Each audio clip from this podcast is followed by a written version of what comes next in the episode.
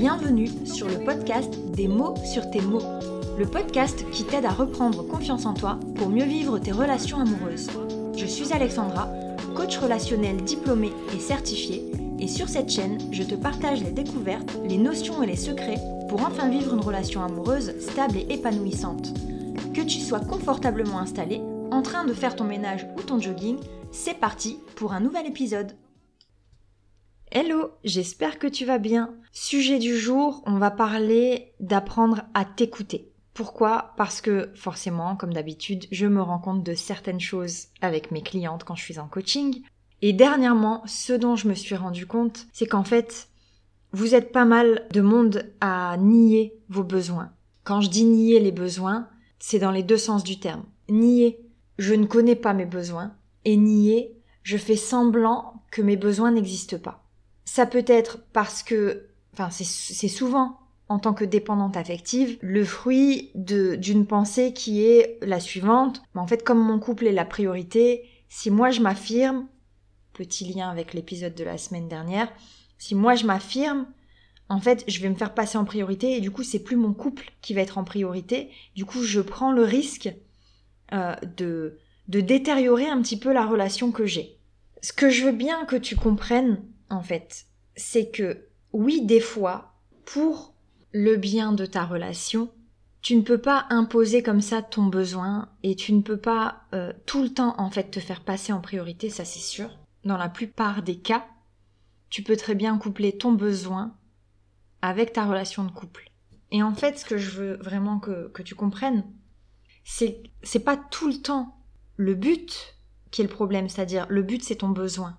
C'est pas tout le temps le besoin qui est le problème. C'est la manière de, de répondre à ce besoin. Je m'explique. En fait, souvent, et surtout quand on est dépendante affective, on a l'impression que tout ce qu'on ressent, que tout ce dont on a besoin, tout ce qu'on attend, doit venir de l'autre, doit venir du partenaire. Or, en réalité, il n'y a qu'une petite partie de tous ces besoins, de tout ce dont tu as envie, qui doivent être euh, donné par ton partenaire. Le reste, c'est à toi de te l'apporter, c'est à toi de le trouver, ou du moins, c'est à toi d'aller lui demander. Et c'est pas à lui de le deviner, c'est pas à lui de te l'apporter euh, comme ça, sans que t'aies rien euh, à faire, sans que t'aies rien à demander, etc.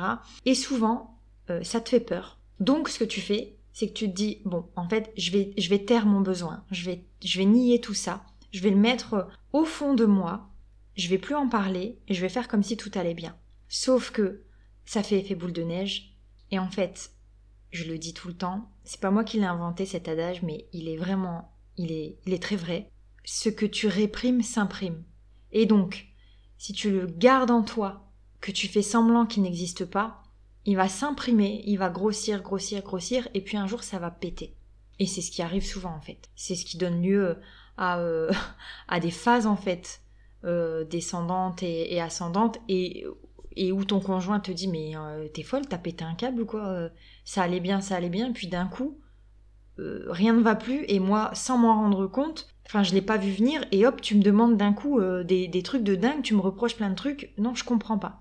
Et en fait, tout ça vient vraiment du fait que la plupart du temps, tu fais comme si t'avais pas de besoin, comme si en fait tu veux jouer un petit peu à la fille bah, qui est sûre d'elle, qui a pas de problème, qui, qui est pas chiante. En fait, c'est ça, c'est le mot qui revient tout le temps. C'est je veux pas être la chiante de service. Je veux pas qu'ils me prennent pour une folle. Ça, c'est les deux mots que vous préférez en coaching. Et donc, en fait, le moyen que vous utilisez, ben finalement, c'est de se taire, c'est de faire comme si euh, vous aviez pas de besoin. Non, tout va bien, euh, moi, euh, tout me glisse dessus, euh, je peux tout supporter, je suis pas chiante, j'accepte tout. Ben, en fait, c'est faux. Et donc, à force de faire ça, un jour ou l'autre, la cocotte minute, elle explose. Et donc, ce que vraiment le, but de mon épisode du jour, c'est vraiment de te faire comprendre que tu pourras jamais effacer tes besoins. Tu pourras jamais, du coup, t'effacer toi-même. Donc, c'est le moyen d'y arriver qu'il faut changer. Et non pas le but. Donc je rappelle, le but, c'est ton besoin. Le moyen, c'est, ben, ça peut être euh, pas d'attendre, enfin de d'attendre que ça soit lui qui devine ton besoin, euh, voilà. Mais en fait, c'est le moyen qu'il faut changer. C'est-à-dire que jusqu'en place, tu as mis un mécanisme qui va être soit je lui demande et du coup c'est peut-être un peu trop, soit je me tais, je fais comme si j'avais pas de demande et donc c'est ce moyen-là qu'on va changer. C'est-à-dire oui j'ai un besoin. Une fois que j'ai bien compris quel était mon besoin, parce que ça aussi c'est un gros travail, euh, c'est pas évident. A priori on pourrait croire que c'est facile.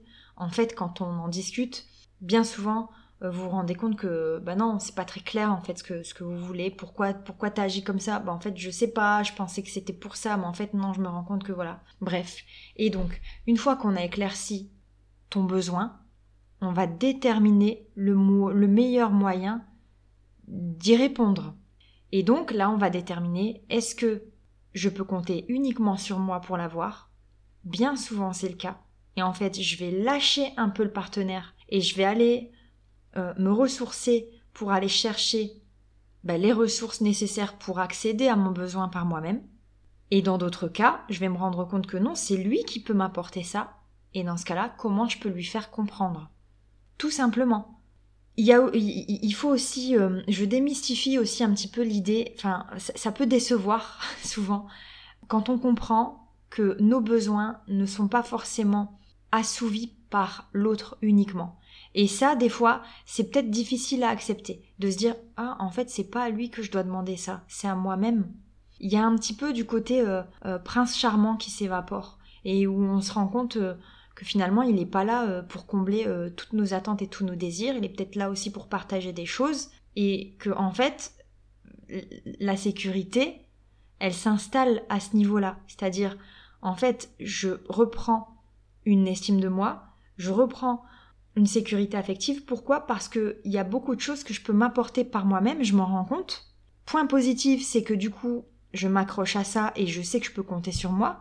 Point négatif, ça peut faire peur et on peut se demander, ben en fait, il me sert à quoi mon couple? Parce que du coup, j'ai plus besoin de lui, j'ai plus besoin qu'il comble quelque chose. Et là vient un autre problème, c'est la vision qu'on a de l'amour et du couple. Et ça peut faire peur, mais je te garantis qu'en fait le résultat final il est beaucoup plus beau que ce que tu peux imaginer.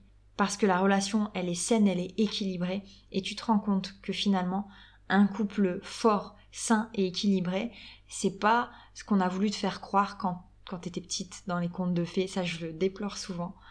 Euh, c'est pas ce qu'on, c'est pas l'image que tu en as forcément, c'est autre chose.